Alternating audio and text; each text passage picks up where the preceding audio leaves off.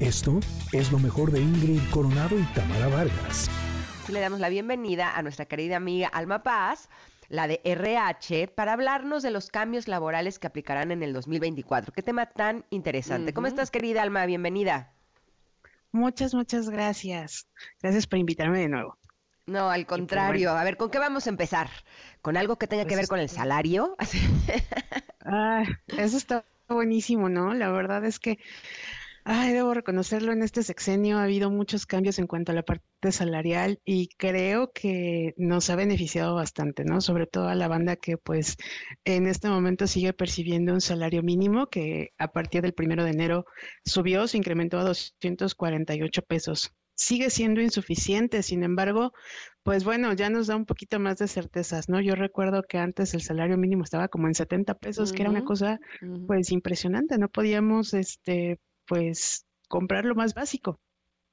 Totalmente de acuerdo. Y la pregunta en todo caso sería, eh, sé que es a partir del pasado primero de enero, pero ¿cómo pueden eh, los empleados o los trabajadores saber que se está en sus trabajos eh, efectivamente llevando a cabo este aumento salarial?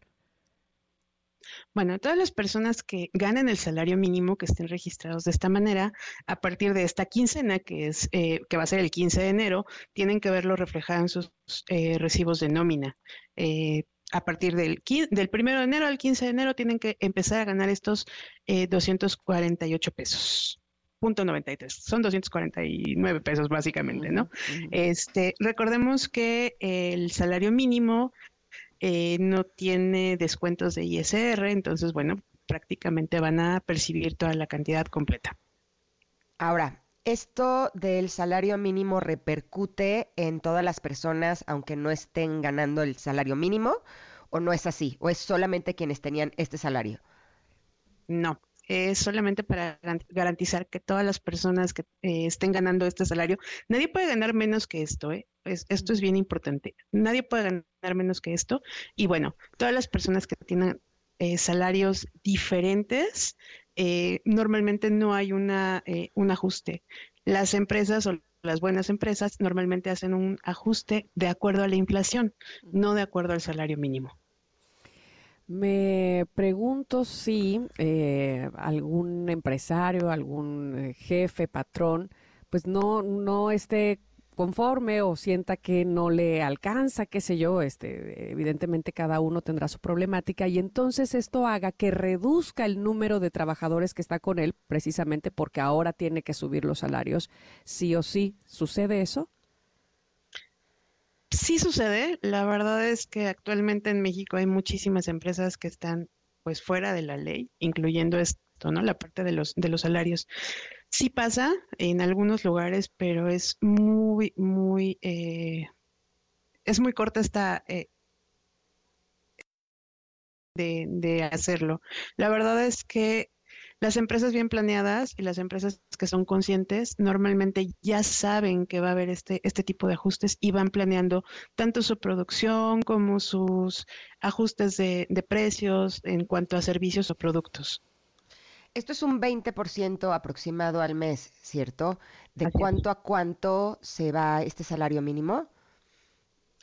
Estaba en 220 y va a 248.93. ¿Y al mes? Porque son 7.500 pesos, aprox. ¿Eso es lo que estaba? No, eso es lo que está ahora. Pues en cuánto estaba? Porque estaba bien bajito, ¿no? 6.800, más o menos. Ahora que mencionas... Ay, perdóname que te interrumpí. Ahora que mencionas que en todo caso eh, algunas empresas lo que hacen son ajustes y dentro de esos ajustes eh, suben los precios de, de, lo que producen, pues no, no resulta un poco paradójico, no resulta un poco, eh, no sé cómo eh, decirlo, pero a lo mejor eh, nos pega a los bolsillos también, o sea, este, este incremento salarial, si van a subir los precios, es como un, como un perro mordiéndose la cola, ¿no? Sí, pero también debemos entender que muchas veces las empresas no tienen una planeación financiera correcta. por ahí hay algunos estudios de economistas, Viri Ríos, por ejemplo, nos habla de que muchos de los eh, empresarios o muchas de las empresas no, no, distribuyen bien las ganancias, es decir, se quedan hasta con un 70% de las ganancias y el otro 30% es el que va a los trabajadores. En otros países, por ejemplo, están en un 50-50 o un, en un 30-70 a los trabajadores y obviamente a la... Entonces, eh, ahí sí toca un poco el ajuste a las empresas, ¿no? Esta parte de financieramente eh, llevar a cabo un buen control para que no les pegue tanto y para que evidentemente no trasladen el costo al usuario final. Exacto. Ahora, esto a lo que se refiere Tam del perro mordiéndose la cola, eh, no tendría que ver con que si las empresas tienen que subir sus precios para poder pagar este, esta subida del 20%, eh, la canasta básica no subiría de precio y entonces eh, las mismas personas que tuvieron este aumento tienen que, eh, o sea, les queda lo mismo porque finalmente tienen que pagar más por la canasta básica. ¿No funciona así? funciona así, pero te digo, hay muchos factores que influyen, el, la inflación incluso igual es un tema que se tiene que tomar aparte. hasta ahorita no he visto los precios de canasta básica, no han subido, pero sí habían estado como bastante estables en el 2023. Esperemos que se mantengan así para que el, la bueno, el poder adquisitivo de los trabajadores realmente suba, realmente tengan este espacio de adquirir bien la canasta básica e incluso tener eh, espacio para ahorrar, ¿no? De acuerdo. Y nada más antes de pasar al siguiente tema, ¿qué pasa si algún trabajador nota en este 15 de enero, esta primera quincena del 2024, que no se le hizo el aumento? Lo primero que tienen que hacer es acudir a Profedet, eh, que es la Procuraduría de la Defensa del Trabajo. Ellos son un organismo que tiene eh, diferentes actores, eh, tiene diferentes eh, abogados que los van a asesorar y que los van a apoyar en caso de hacer algún tipo de denuncia por este tipo de situaciones. Eh, también podrían acudir con un abogado particular, pero muchas veces esto sale un poquito más caro. Entonces, Profedet es la instancia que gratuitamente tiene toda la obligación de apoyar a los trabajadores en este tipo de situaciones. Nos gustaría preguntarte, Alma, sobre las condiciones de seguridad y salud para el trabajo a distancia. ¿Qué reformas hay ahí? Cuéntanos. Trabajo que fue bastante criticada y de hecho muchos trabajadores pues de alguna manera no les gusta y no la están aceptando. La verdad es que sí es un poco compleja, está hasta mal redactada, diría yo. Eh, nos habla de que eh, los trabajadores que están más de 40% en, en trabajo eh, a distancia tienen que recibir apoyos de luz este, y de todos los insumos que necesiten para llevar a cabo sus labores, lo cual está bien. Esta parte es bastante correcta. Sin embargo, eh, también habla de que los trabajadores eh, deben registrar este, este lugar en el que van a trabajar y muchas veces las condiciones de seguridad y de salud están mal enfocadas, ¿no? Por ejemplo, nos hablan de que si tienen infancias o si tienen eh, personas mayores, adultos mayores, a los que en algún momento tuviesen que cuidar o así, podrían no ser candidatos a, este, a esta modalidad de trabajo.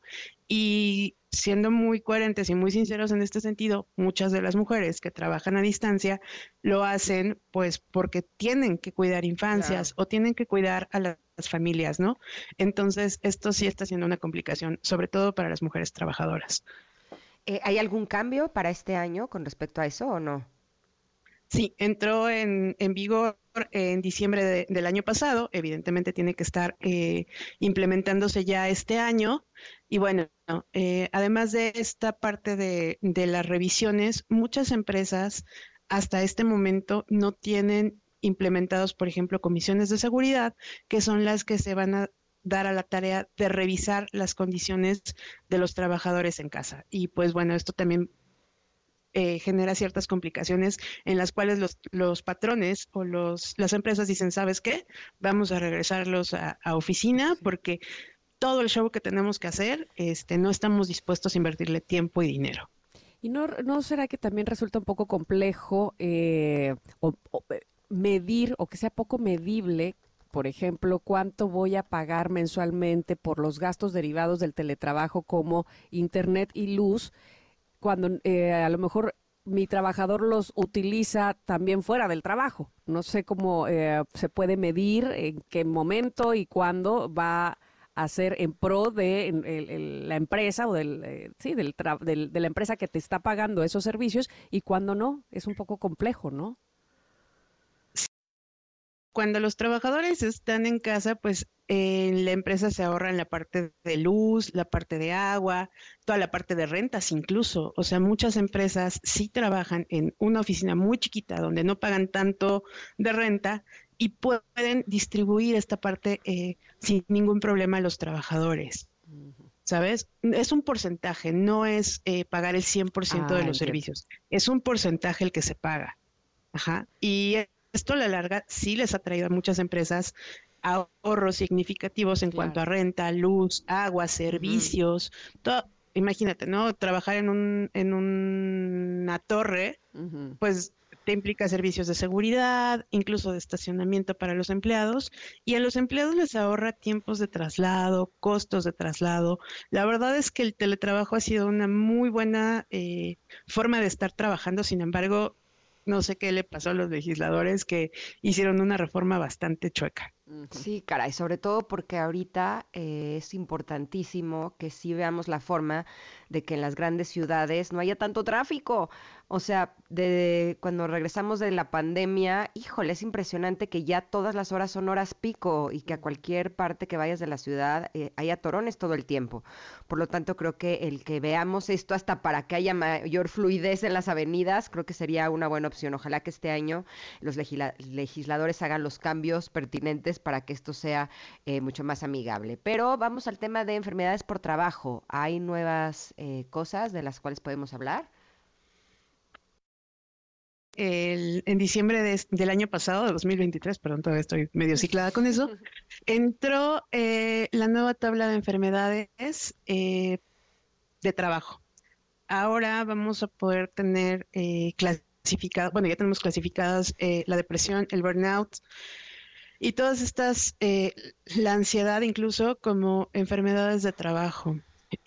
justo justo va muy de la mano una con la otra. Por ejemplo, el hecho de que estén regresando a los trabajadores a, presencial implica este cansancio de pasar una o dos horas en el tráfico. Ahorita yo me eché casi una hora en constituyentes, o sea, sí, horrible. Entonces, este estrés y esta, estos problemas que causa el, la, parte laboral ya van a ser, bueno, ya son clasificadas como enfermedades laborales y las personas incluso se pueden incapacitar. Entonces, son reformas y son cosas que van muy de la mano. Si tú te ahorras estas dos horas de tráfico, si puedes estar con tu familia, si de alguna manera puedes estar cuidando a tu familia mientras trabajas y produces, pues bueno, vas a ser un mejor trabajador, va a haber mejor producción, va a haber eh, mejores eh, condiciones para tu trabajo. Y muchas veces esta parte no la ven los, los empleadores, ¿no? Siempre están como con la onda de, ay, bueno, no me voy a complicar haciendo todo este rollo del teletrabajo, mejor los regreso y no me importa que lleguen tarde, que lleguen estresados, que lleguen cansados, que se me duerman aquí en la computadora porque hicieron tres horas de traslado, ¿no? Entonces, este tipo de situaciones, la verdad es que son súper favorables. Ojalá más trabajadores empiecen a atenderse y atender su salud mental. De acuerdo. Eh, nos quedan escasos dos minutos, pero me gustaría que pudiéramos hablar del acceso al crédito Infonavit porque también hay ahí un cambio, ¿no? Eh, normalmente todos los trabajadores que están eh, dados de alta, que están en un trabajo formal, tienen el, el, acceso a los créditos Infonavit. ¿A qué ¿A qué parte te refieres? Me, me parece que ahora puedes hacer, eh, si eres, dice aquí, patrón o, o, pequeño propietario o eres ejidatario, puedes inscribirte voluntariamente al régimen, régimen ah. obligatorio y puedes realizar aportaciones a una subcuenta de retiro, ¿no? Sí, ya vas a poder de alguna una manera hacer estas cuentas de, este, bueno, abonarle un poco más para poder eh, obtener tu crédito, ya sea Infonavit, y también va de la mano con eh, la parte del Fonacot. Sí, ya puedes, este, ya vas a poder acceder a una vivienda. La verdad es que en Ciudad de México, en las grandes ciudades, es un poco complicado por el costo, pero sí, los trabajadores independientes a, partir del primero de enero del 2024 ya se pueden inscribir de forma voluntaria al Infonavit, como se pueden inscribir también al IMSS de, forma voluntaria. Este fue el cambio. Antes no había esta parte del Infonavit, ahora ya pueden tener los dos servicios de manera este, regular. La verdad es que es una muy buen, es un muy buen, muy buen incentivo y bueno, pueden tener todos estos beneficios del cocrédito también, ¿no? Eh, con la pareja, tener esta, esta esta oportunidad de sacar un, pues una, un crédito para una vivienda o para construcción. Muy bien, buenísimo. Alma, ¿dónde te podemos encontrar? Me pueden encontrar en Twitter, ah, bueno, ahora X, en Instagram o en LinkedIn como, o en TikTok como la de RH, es arroba la guion bajo de guion bajo RH ya no encontré el, usuario de otra manera. La de recursos humanos. Exacto. Es que hay varias, o sea, pero bueno, la que anda peleándose con empresarios soy yo. Exacto. También en Facebook. Entonces así te encontramos. Perfecto. Alma Paz, te agradecemos muchísimo que hayas estado con nosotros el día de hoy. Un abrazo. Muchas, muchas gracias ambas. Muchas gracias. gracias. Esto fue lo mejor de Ingrid Coronado y Tamara Vargas.